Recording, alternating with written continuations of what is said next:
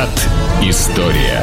Программа выходит при поддержке универсального оператора связи компании Весткол. Весткол – надежный поставщик связи для бизнеса и дома. Здравствуйте, вы слушаете радио Imagine. В эфире программа «Виват История» в студии автор ведущей программы Сергей Виватенко. Добрый день, Сергей. Здравствуйте, Саша. Здравствуйте, дорогие друзья. За пультом Александра Ромашова сегодня у нас любимый не только нами с Сергеем, но и нашими слушателями выпуск, который мы проводим раз в квартал. Да. Это выпуск программы «Ответы на вопросы наших слушателей». Итак, давай сразу начнем и без лишних слов. Да, чем больше мы ответим, отвечать, да. тем будет больше людям счастья. Так, Сергей, вы назвали многострадальным город Рыбинск. А какой город чаще всего был переименован в 20 веке? А, ну да, действительно. Я рад, дорогие друзья, что вы меня внимательно слушаете. А, Рыбинск действительно стал Щербаковым и Андроповым. А, ну, знаете, много чего вкусного есть. Но в нашей стране, наверное, самый, Саша, многонациональный город, это, извините, не многонациональным, многострадальным, это город Черкесск. А, сначала назывался Бет, станица Бетал-Пашинская, или просто Бетал-Пашинск. Это турок, которого разбили здесь. Тоже интересно. Город назван в честь убитого, проигравшего человека. Представляете, да? Но неважно. После этого, после того, как его убили, название такое сделали, его перевели в Сулимов. Сулимов – это первый секретарь э, Коммунистической партии Российской Федерации в 20-е годы. В честь него назвали. Потом он оказался почему-то врагом народа, его расстреляли. А после этого назвали более интересно, его назвали Ежов – честь железного наркома Николая Ивановича Ежова. Вот, но почему-то он оказался тоже не приглянулся товарищу Сталину. Ну, могли бы отыграть и сказать, да. что в честь ежиков. Ну, это хорошо, я, я согласен, да. А, расстреляли Ежова, а после чего город стал называться Черкеском. То есть четыре раза меняли за какое-то время. А еще такие удивительные, ну, там, города. Это, наверное, вот нынешний город Днепро. О, да. да. А, он был Екатеринослав, потом он был Новороссийском, а потом он был Днепропетровском, сейчас на Украине он такой. Вот, четыре раза. Но я думаю, что если у власти есть э, креативность, таланты, да, какие-то творческие Еще позывы. не все закончено. Конечно. А, вот, я слышал, там они хотят его назвать Сичеслав. А, ну, там Сич рядом была ну, я не буду говорить, что по-русски этот глагол означает, ну, неважно. А вот, можно и так назвать, да, почему нет. Э, ну, наверное, вот, по моему мнению, самый несчастный город – это город Черкесск. А на Западе тоже часто переименовывают города или нет? Нет, редко редко. А в основном, если город переходит от одной юрисдикции в другую, да, если он назван или после революции что-то там, да. Ну, очень много городов, которые основали французы, например, в Африке, понятно, были переименованы потом, угу. когда стало независимым государство. Ну, я не знаю, так же и происходит и в союзных республиках у нас тоже, да. Э, там город, я не знаю, там Тучка, по-моему, как-то так назывался, да, а, стал называться сейчас Васагинус в Литве или город, эм, э, этот, господи, Прижевальск э, в Киргизии Каракул, Угу. Ну, там много таких городов, которые переименованы именно потому, что националь... другая национальность стала руководить. Здесь же, если мы говорим про Черкесск, вряд ли черкесы, да, все время руководили этим городом. Даже сейчас, по-моему, там 50% русских живут. Но есть карачаевцы, абазинцы и прочее. Хороший город, люди добрые.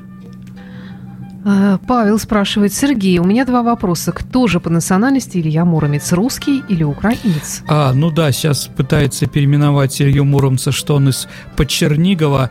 Ну, еще раз, ну, наверное, если мы опираемся на Былину, а что мы еще знаем про него, да, а про Былинного или Муромца, да, то, конечно, он из села до Карачарова, да, из какого, из города, из Мурома. Вот, то есть он, наверное, все-таки из э, нынешней России. Но, можете, дорогие украинские друзья, можете сказать, что он был, например, финно-угром из племени Мурама. Там такая была, да, может быть, такое. Но я все-таки считаю его русским человеком. Ты он себя считал русским человеком.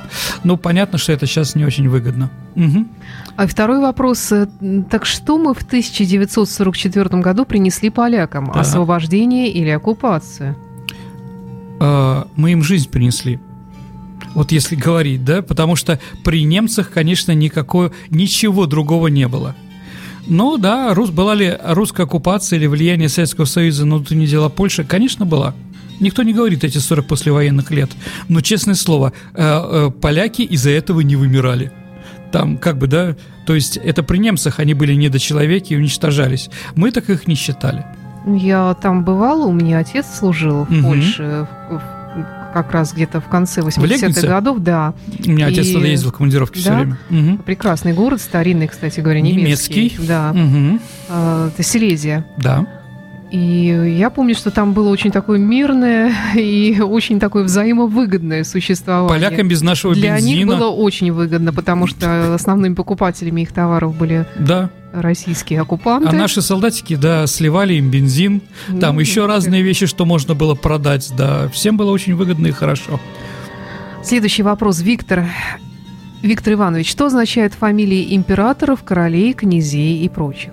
Ой, слушайте, ну, на самом деле ничего такого они не означают да, это, если мы говорим, эти все фамилии произошли до, от, до того, как они стали императорами или царями. Ну, понятно, Романовы, да, от Романова до э, Юрьева Романова, да, я думаю, что мы об этом говорили с вами. Дальше, ну, кто там у нас еще? Бурбоны, э, Бурбоны от района Франции Бурбоне, это около Аверни в центре. Э, Гогенцоллерны, вот это называется там носатый что-то, крюк, носом крюк, как-то так вот. Гоген, нос какой-то. Э, Стюарт стюарты, да, стюарты, да, это как раз стюарты, ну, стюардесс от этого, да, э, люди, которые помогают при, при, при столе. Ну, вот так получилось. У них кто-то был когда-то там бутылки ставил на стол, да, а потом стал английским королем, да, сбылась мечта. Нет, а, я помню, ты как-то уже отвечал на похожий вопрос, там какой-то прекрасно волосый был. Э, а, Bluetooth, да, да Bluetooth это синезубый, да, абсолютно верно. Но Винзоры, Габсбурги, Глюксбурги, это фамилии, это их фамилии пришли от замков, откуда они вышли вышли. А, Бонапарт, это значит Бонапарты, прекрасная часть. То есть это они как бы дворяне, прекрасная часть населения. А, ну, я не знаю, русские князья, там, Голицыны, да. А, голь, так называлась перчатка без всего, без металла, без меха, которую одевали военные во время сражений. Он был Рюрикович, конечно, но вот перчатка такая. Ну вот, наверное, все по этому поводу. Поэтому никак фамилии не имеет отношения к их императорской предрасположенности. Так, следующий вопрос от Евгении. Кто из российских императоров умер своей смертью? Хороший вопрос. Ну, давайте смотреть, э, наверное, император Александр III, с одной стороны, он надорвался, с другой стороны, умер от алкоголизма, от нефрита. Наверное, он умер своей смертью. Но с Александром II, понятно, тоже разорвали. Николай I, непонятно, то ли умер, то ли принял яд после крымской фиаско в Крымской войне. Александр III, ну, даже если мы говорим, что он ушел там Иваном Кузьмичем бродить, он, наверное, умер своей смертью. Э, Павел, понятно, Екатерина II умерла своей смертью. Анна Иоанновна, Елизавета, Петр I, Петр II – да, они умерли своей смертью. Другой вопрос, сколько кто поправил и, как, и что внесли э, в нашу жизнь. Но они прекрасно понимали, что шутить им нельзя, что рано или поздно, да, найдутся и те, кто придут за тобой, как пелось в песне. Понятно, что если они пришли при помощи переворота, они тоже могли ждать такой же переворот. Кому-то удалось умереть своей смерти, кого-то не удалось. Ну да, император такое, э, такая должность очень опасная, особенно в 17 веке. Валерий, кто открыл Америку и сколько раз ее открывали? Слушайте, ну, давайте так. Америку открыл человек азиатской, э, азиатской внешностью, видимо, близкий к чукчам, кету и другим народам Дальнего Востока, когда где-то 4000 лет до нашей эры пересек Берингов пролив и тогда перешеек между двумя. Это первый человек, который вошел в Америку. А вот если мы говорим, кто из европейцев открыл, да, если мы евроцентристы, да, угу. считаем, что все хорошее происходит из Европы, а вот надо отвыкать, конечно, от этого. Но в принципе викинги, наверное, да, известно, Винглет это винная земля, виноградная земля, там было и знаменитый, знаменитая скала памятник э, в э, Нью-Гэмпшире, который похож на викинга, и, конечно, монеты, которые найдены во время раскопок э, индейских племен, да, монеты древнейшие, говорят, что викинги. Ну, а чем плох Христофор Колумб? Ничем не плох.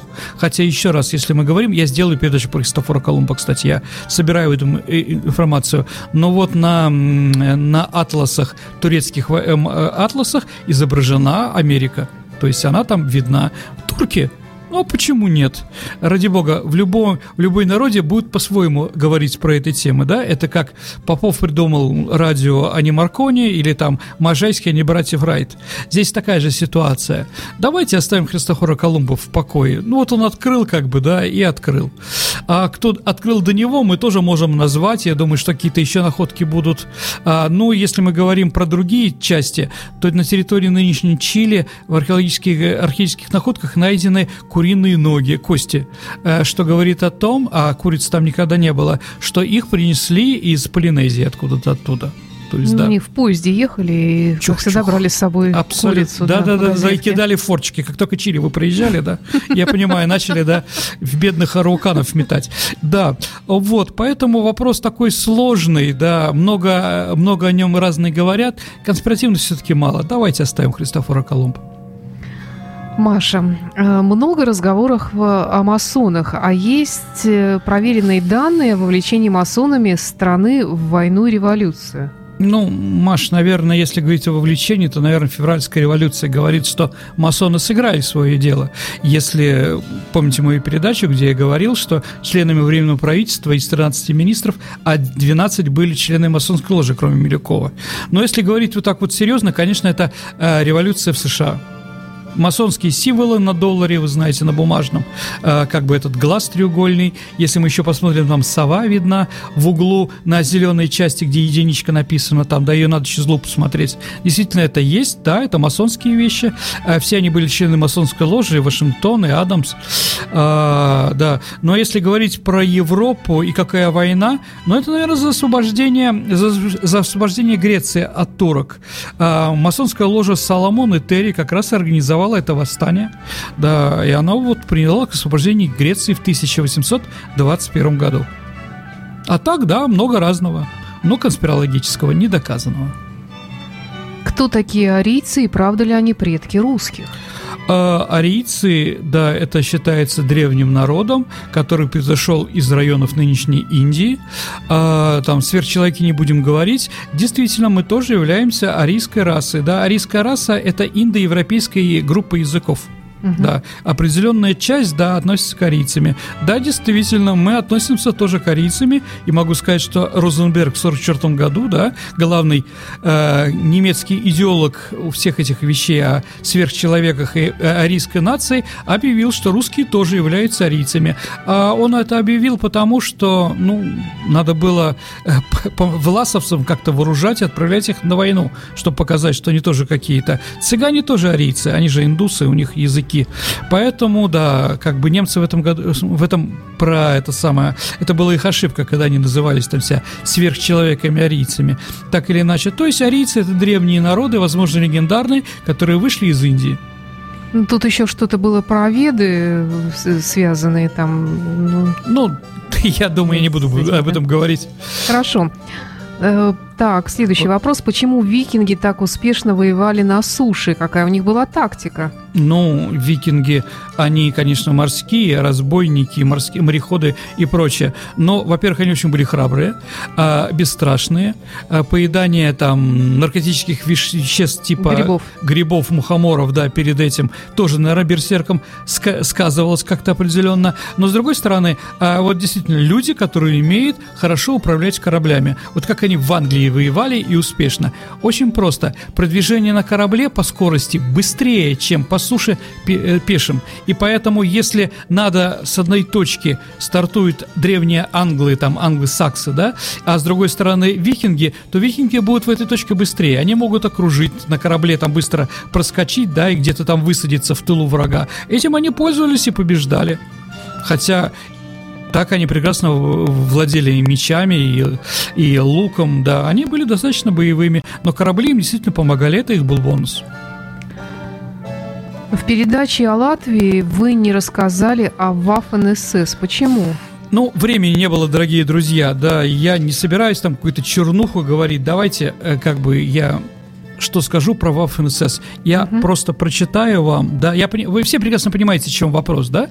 А, вот, я прочитаю постановление Сейма Латвии 1999 года. Но не все, а так, да? Вот, они не любят вспоминать об этом. Просто чтобы понять о роли латышей во Второй мировой войне. Некоторая часть граждан Латвии действительно вступала в латышский легион СС добровольно. Но это произошло потому, что в СССР в 1940-1941 году осуществлял в Латвии геноцид – Сотни людей были застрелены без свидетельного приговора. То есть они сказали, что никаких там миллионах, да, сотни людей, да. Десятки были депортированы в отдаленные районы. Дальше. Германия в это время тоже допускала э, военные преступления и геноцид в Латвии, но они затронули граждан Латвии в гораздо меньшей степени. Цитата закончилась. Еще раз, но они затронули граждан Латвии в гораздо меньшей степени. А кого же уничтожали немцы, да? Евреев, цыган, славян. То есть латыши как бы, да, сверхчеловеки, а эти нет. И, в принципе, они не являются, хотя евреи же тоже были гражданами Латвии, они не являются, э, скажем так, геноцидом этих наций, да, просто, да, в гораздо меньшей степени. Хотя мы понимаем, что десятки тысяч, десятки тысяч мирных граждан, убитых нацистами, их местными подручными, э, это меньше потери, чем сотни погибших жертв сталинизма. Ну, скажем честно, что э, Сейм проводит различия между правильными народами и неправильными народами. То есть неправильные народы типа евреи и цыган можно уничтожать, да, а латышей вот нельзя. Чудо-декларация. Они не любят об этом, да? Они, ну и они ее приняли. И они ее не отменили. Она снята, по-моему, с сайта, э, сайта Сейма Латвии, да, но она все равно существует, ее можно найти э, в интернете. Ну вот, наверное, если мы говорим про Waffen СС. Ну, такой странный вопрос угу. от Андрея. Ну, на мой взгляд, странный. Давайте. Сергей, добрый день. Поясните, прокомментируйте. Пушкин и Зима. Один и тот же человек. Весь интернет кишит это, этими статьями. Вы знаете, Карл, Мар... Карл и Маркс или Маркс Энгельс это тоже разные люди. Ленина Крупская. Слушайте, ну да, я не буду комментировать, что там написано в интернете, не читал. Конечно, они разные люди, но у них есть что-то общее, да?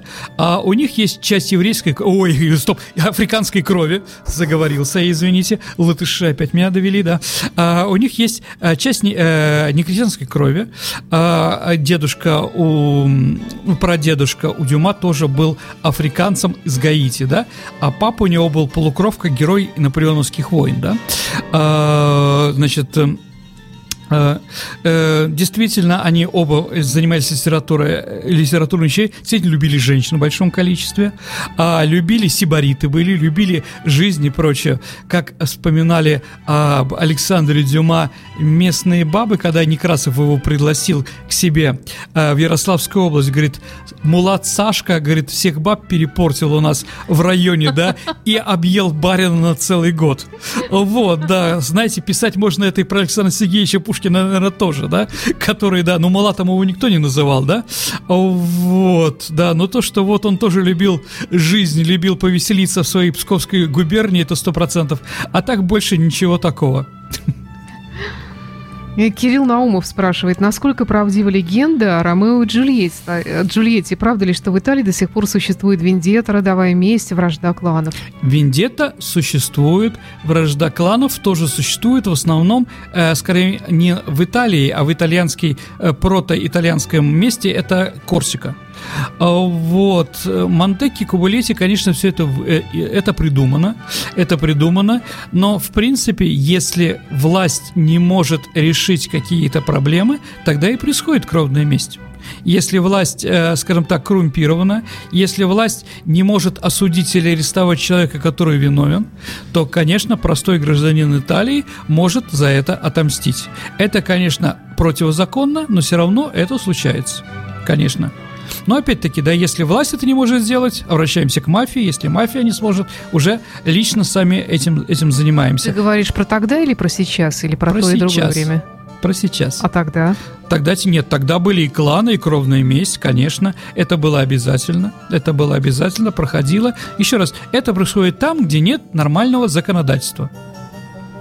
Вот. Так, Андрей спрашивает, из-за чего началась Чеченская война?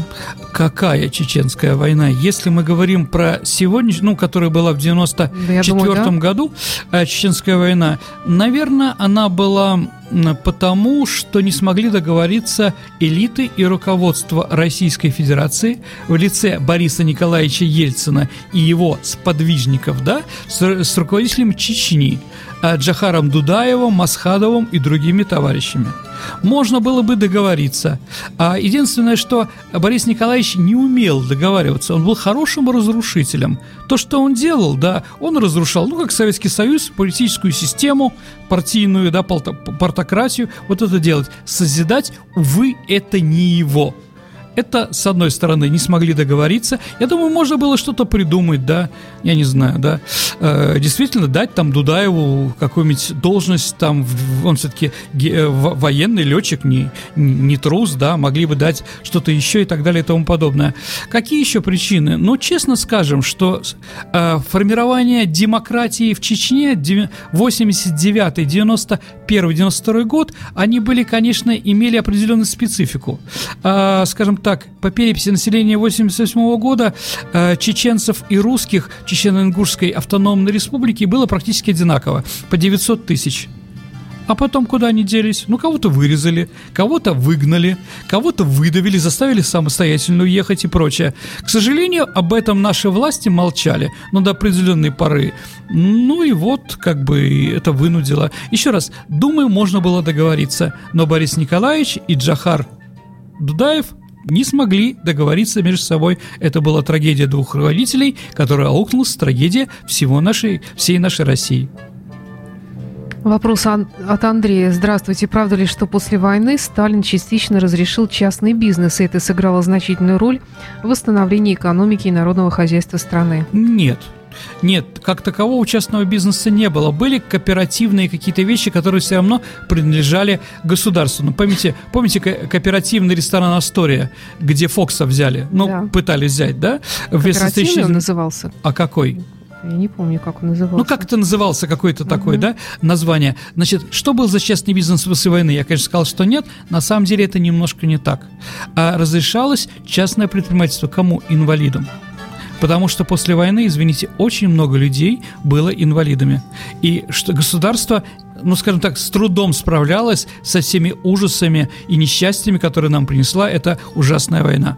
И говорить о том, да, с инвалидом надо было что-то делать. Если они там не самовара, как тогда называли, да, которых отправили на Валаам, да, многие как раз организовались инвалидные артели, которые занимались, ну, были, э, скажем так, э, ч, ну, какими-то вещами, э, слесарями, делали ключи, э, чи, э, это самое, ножи, э, делали острыми, ходили такие, помните, может, Саша, по дворам там, да? А, вот такие вот вещи были частными. Ну, что это спасло нашу страну, я, конечно, бы не сказал. Нет. Но определенные вот для ветеранов, которые так пострадали, было сделано. С другой стороны, сразу к этим ветеранам кто-то прилип да, какие-то э, люди, которые начали заниматься какими-то цеховыми вещами и прочее.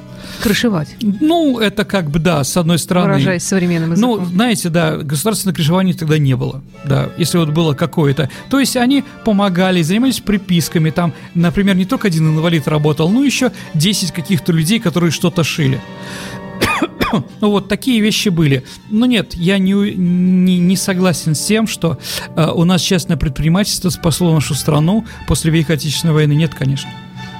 Этот же слушатель спрашивает, угу. будет ли программа про Великое княжество Литовское. Да, я пытаюсь это сделать, я постараюсь это сделать, я уже обещал.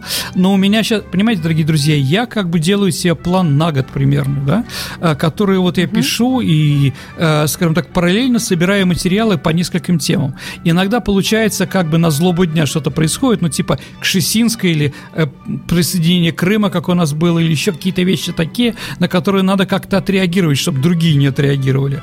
А, вот, эм, поэтому, ну, примерно, да, наверное, я хочу в этом году сделать передачу про Великое княжество Литовское. Вот как раз вопрос на злобу дня от Сергея. Давайте. Американский миллиардер, банкир и филантроп Дэвид Рокфеллер умер в США в возрасте 101 года. Прочитал в интернете про него, что ему принадлежат такие слова. Мы были бы не в состоянии разработать наш план мироустройства, если бы все эти годы на нас были обращены огни прожекторов. Но в наше время мир искушен, искушеннее и готов шагать в сторону мирового правительства.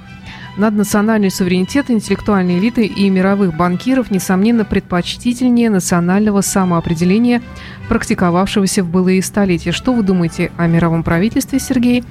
Он, оно действительно существует и как влияет на происходящее в мире. Слушайте, я как бы не сторонник конспирологии какой-то, да? Какие у нас есть документы про мировое правительство? Ничего у нас нет, да? А, значит, над, над э, скажем так, правительство надгосударственное, да, которое объединилось, мы видим в Европе, да? Это вот брюссельское правительство, что можем сказать? Оно эффективное? Да нет, у них там проблемы с этим. А, вот, если мы говорим, да, какие-то миллионеры, ну, какие-то вот кланы, богатые семейства, те же да, ради которые влияют ради на Бога, на Украине на власть партии. олигархов различных, они пытаются договариваться. От Украины это что, лучше стало? Или люди стали богаче жить там, где олигархи руководят страной?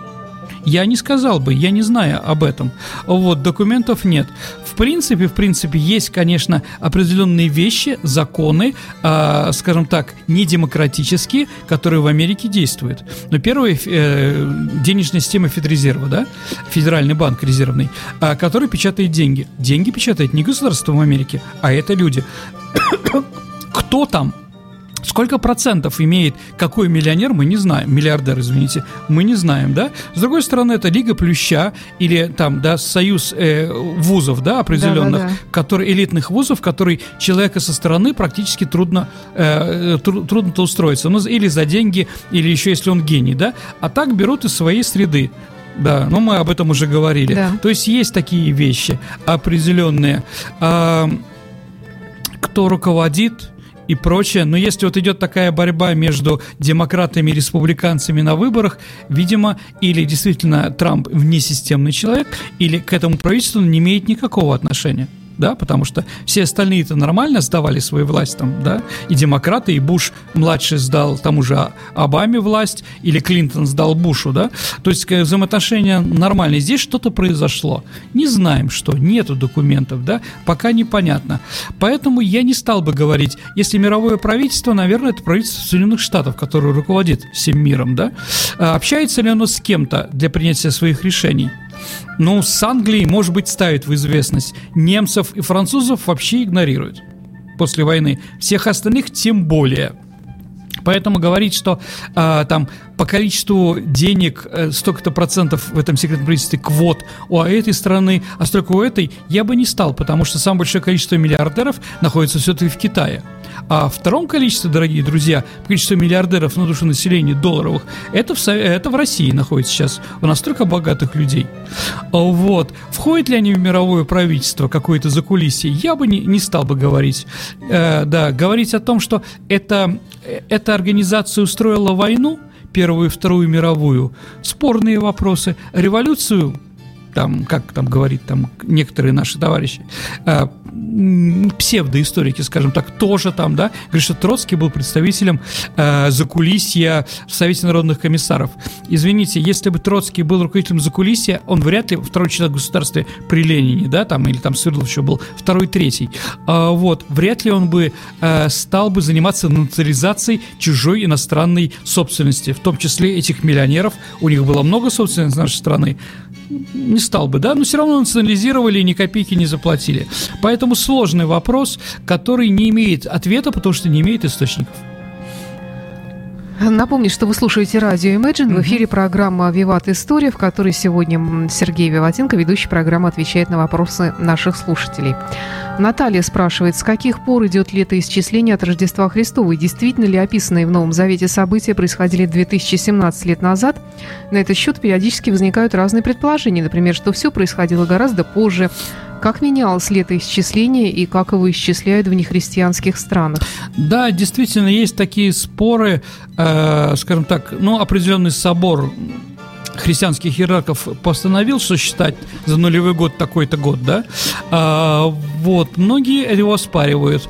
Например, оспаривают те, что вот э, звезда вот Вифлеемская, она была через 7 или 8 лет позже. ну, по астрономическим вещам. Вифлеемская а, звезда угу. считается, да, да, да. Э, скажем так, это вот парад планет, и три планеты соединились, некоторые так считают, не христиане, не верующие, да, а некоторые ученые, вот, что они соединились, и поэтому такая яркая звезда была, но она была позже. По каким-то другим причинам, э, изучая Библию, и там что там говорится, говорит, что какие-то там слова или что-то сказано были позже, или там могло произойти что-то, да, такие вещи, ну, спорные, так или иначе. Но стоит ли менять? Для меня историка, ну, а для бедных детей, которые столько жили, изучали даты, зубрили в школах, да, что, значит, мы передвинем на 7 лет, и поэтому трагедия нашего народа не 1941 год, а 48 ну, примерно говорю, понимаете, да? Сложно это. Давайте оставим как есть. Да, конечно, в других странах свое летоисчисление. Ну, понятно, что в исламских странах от пророка Мухаммеда, от его похода uh-huh. из Мекки в Медину. Я думаю, что все это знают. Ну, например, э, параллельное летоисчисление есть, э, есть в Японии.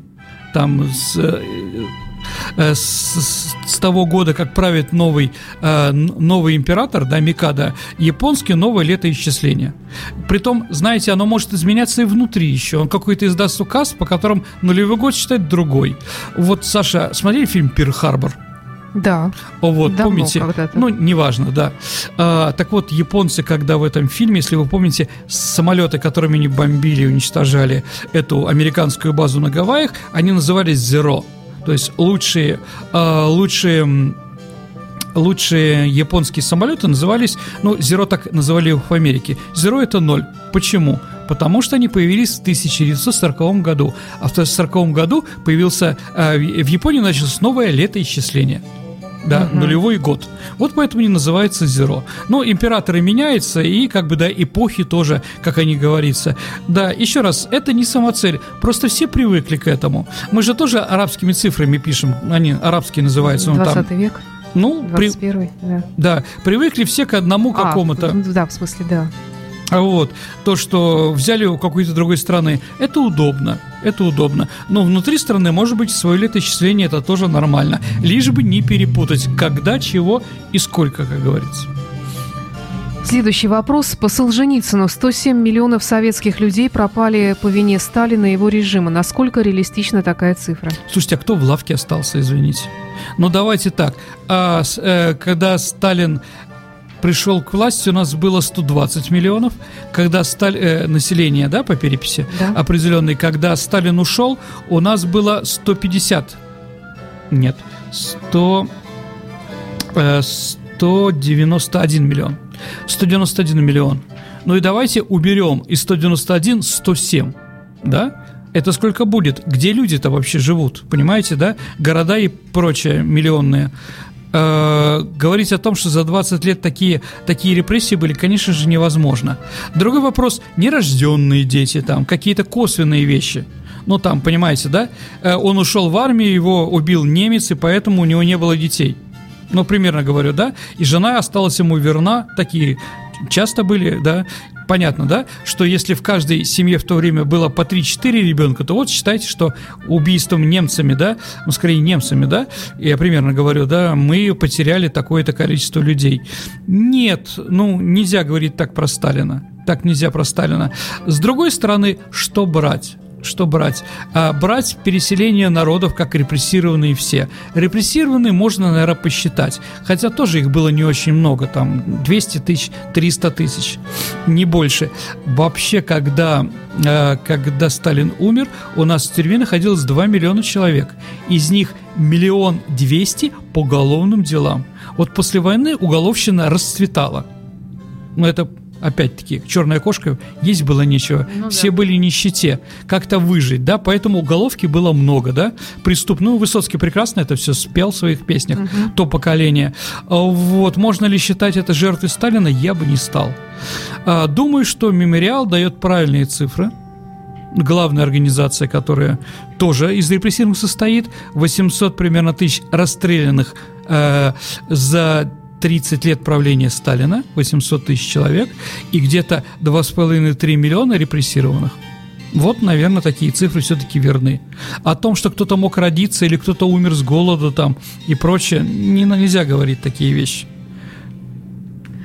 Еще тоже один такой вопрос про цифры. Слышала странную цифру о количестве оставшихся после войны жителях Ленинграда, кажется, 50 тысяч. Сколько же на самом деле потерял наш город после блокады? Слушайте, ну это какие-то странные цифры. Ну, вот Давайте так, так показалось. да, есть, но да, опять-таки такой конечно, у нас трагедия, или, и трагедия была и ленинградец, у меня, как бы, из родственников 21 человек погиб во время блокады, как бы, да, для меня это не шутки, а, ну, давайте, как бы, рассмотрим, а, что говорят наши историки, такие достаточно известные, как Соболев, Ковальчук, Сувениров, которые занимались этими вопросами. А, самую большую цифру, они дают э, цифру миллион человек погибло во время блокады Ленинграда. Страшная цифра, дорогие друзья, сто процентов сто процентов. А, вот. А, ну, сейчас вот еще говорят до 1200, до миллиона двести. Ну, может быть. Может быть. Ну, это какая часть? Давайте так, население Ленинграда до войны 3 миллиона 200 тысяч человек. То есть каждый второй? Каждый третий, но здесь же еще и солдаты которые да, защищали да. Ленинградский фронт, понимаете, угу. да? Где-то полмиллиона человек, солдат, которые погибли если на Невском пятачке погибло 100 тысяч человек, понимаете, о чем я говорю, да? Люди, которые приехали, если вы будете на Бескрестном кладбище, вы увидите много мемориальных досок, которые поставлены, о казахах, которые погибли в годы блокадах, там, блокаде там э, кузбассов и так далее и тому подобное. Люди, приезжающие к нам с официальным визитом, всегда ставят такие вещи, потому что там действительно хранятся, э, находятся останки и героев, которые защищали нас город, понимаете? Вот, многие, многие уехали, многие уехали. А, вообще у нас есть сайт а, официальный а, по эвакуированным в годы блокады. Посмотрите количество людей, которые там написаны, да? То есть 800 тысяч человек как минимум минимум. Это официально, официально уехавших. Притом там же записываются хозяина, руководители семьи, да, вот моя бабушка mm-hmm. написана, а моя мама там не написана. Хотя понятно, что они уехали, они уехали вместе. Вот, поэтому 40 тысяч нет, это, конечно, немцы сделали все, чтобы сделать геноцид нашего города, но до такой степени, конечно, этого не было. Думаю, что давайте оставимся на цифре Откуда миллион. такие цифры берутся, 50 тысяч, я вообще не Ну, взял какой-то блогер, написал, у нас же сейчас все у нас историки, понимаете, да, все знают, как это было, да, как угу. ко мне подошел один человек на фонтанке, когда мы работали, и говорит, а, почему вы так относитесь к финнам? Они же нормальные, никакого отношения не имеют к блокаде. Я говорю, извините, почему? Я он сказал фразу такую, которая меня убила. Говорит, я разговаривал в Финляндии с тремя-четырьмя товарищами. Они говорят, что э, финны не хотели бы иметь блокаду Ленинграда.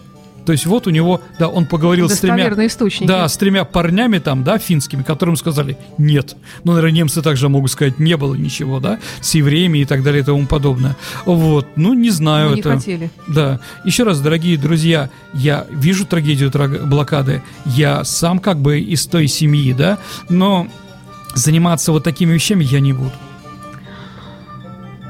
Валерий из Подмосковья. Вопрос по истории Санкт-Петербурга. Угу. Считаете ли вы целесообразным со временем переименовать названия улиц, названия которых тесно связаны с советским прошлым?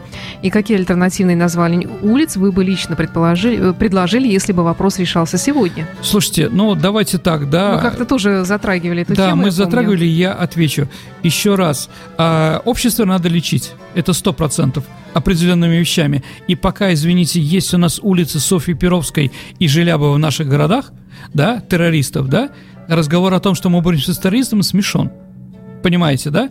Нет хороших и плохих террористов, есть просто террористы, да? Разговор о том, а чтобы на улице Марата да, конечно, Александр Розенбаум будет плакать.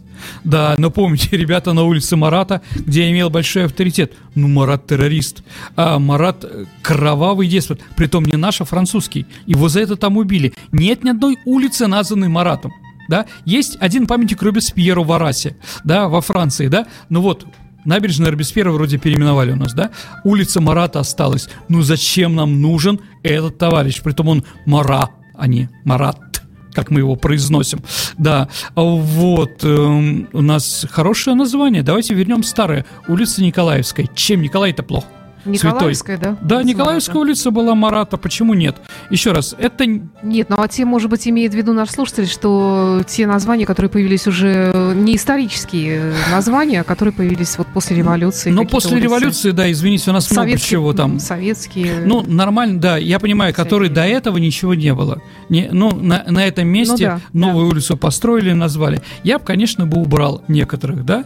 А, Антона Вовсенко, как я уже говорил, да? Да. Тухачевского, да. Блюхера. Ну, нет героев гражданской войны, дорогие друзья. Нету, не может быть. Да. Люди, которые газом уничтожали простых мирных людей, да, чтобы просто показать, что они власть, а вы никто, да?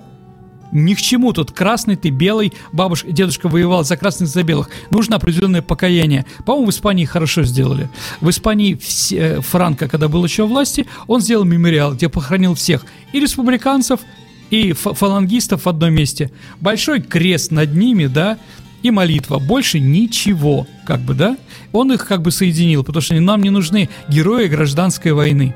Герои, которые что-то, да, ведь мы же с вами, мы же с вами правильно не, не, не, не улицу э, в честь Власова не, у нас ее нет, слава богу, да? Хотя Власов э, 85% своей жизни был бы хорошим человеком, героем, герой э, обороны Москвы и прочее. Но нас никто не хочет называть Чесласову улицу. А Чапаев Буденный? Чапаев, ну, ну, наверное, тоже, конечно. Буденный, как э, организатор Красной Армии, там, да, он трижды Герой Советского Союза, еще, возможно, какие-то вещи такие, да, но тоже очень странные. Я думаю, что евреи, которых он, Первая конная армия занималась погромами на Украине, Украине в большом количестве. Это прекрасный Сакбабель пишет, да. Вот, вряд ли понравилось бы жить на улице Буденного. Я что-то в этом, в, в этом отношении. Давайте смотреть, давайте смотреть. Ну, а потом скажете, а вообще тогда никого не останется. Да нет, останутся. Есть нормальные люди. У нас действительно, дорогие друзья, в нашем городе не все герои Советского Союза, Санкт-Петербуржцы, Ленинградцы удостоены чести названия города. Э, улиц в нашем городе. Почему них? У нас нет улицы Богданова. Это два же герой Советского Союза, командующий танк армии, который взял Берлин. Я не знаю, чем он так не понравился, да? Давайте вот честь него назовем примерно какую-то улицу. И, конечно, нужно еще э, спросить у людей, у санкт-петербуржцев. Да, да. Без этого, да, нам хватит этих, извините, да, когда власть наша, не понимая чего, делает какие-то, дает какие-то здания, не посоветовавшись. Мы граждане, мы имеем право знать. Мы имеем право сделать и закон о референдуме. Уверен, что не сделают. Другой вопрос в нашем городе, да, закон о референдуме. И такие вопросы поднимайте на референдум. Если 10% населения требует референдума, проведите его. Не бойтесь. Да, тогда действительно власть будет народная, демократичная, а непонятно, кто чего решать и для чего. Вот немножко, может быть, похожий вопрос от Ксении. Почему Э, после переименования Ленинграда в Санкт-Петербург э, название Ленинградской области до сих пор так и не было изменено. Ну, не захотели они. И каковы могли бы быть варианты? Слушайте, ну, Невский край, например. Северо-западная область. Я примерно там говорю, там, да. А, Ладожская область.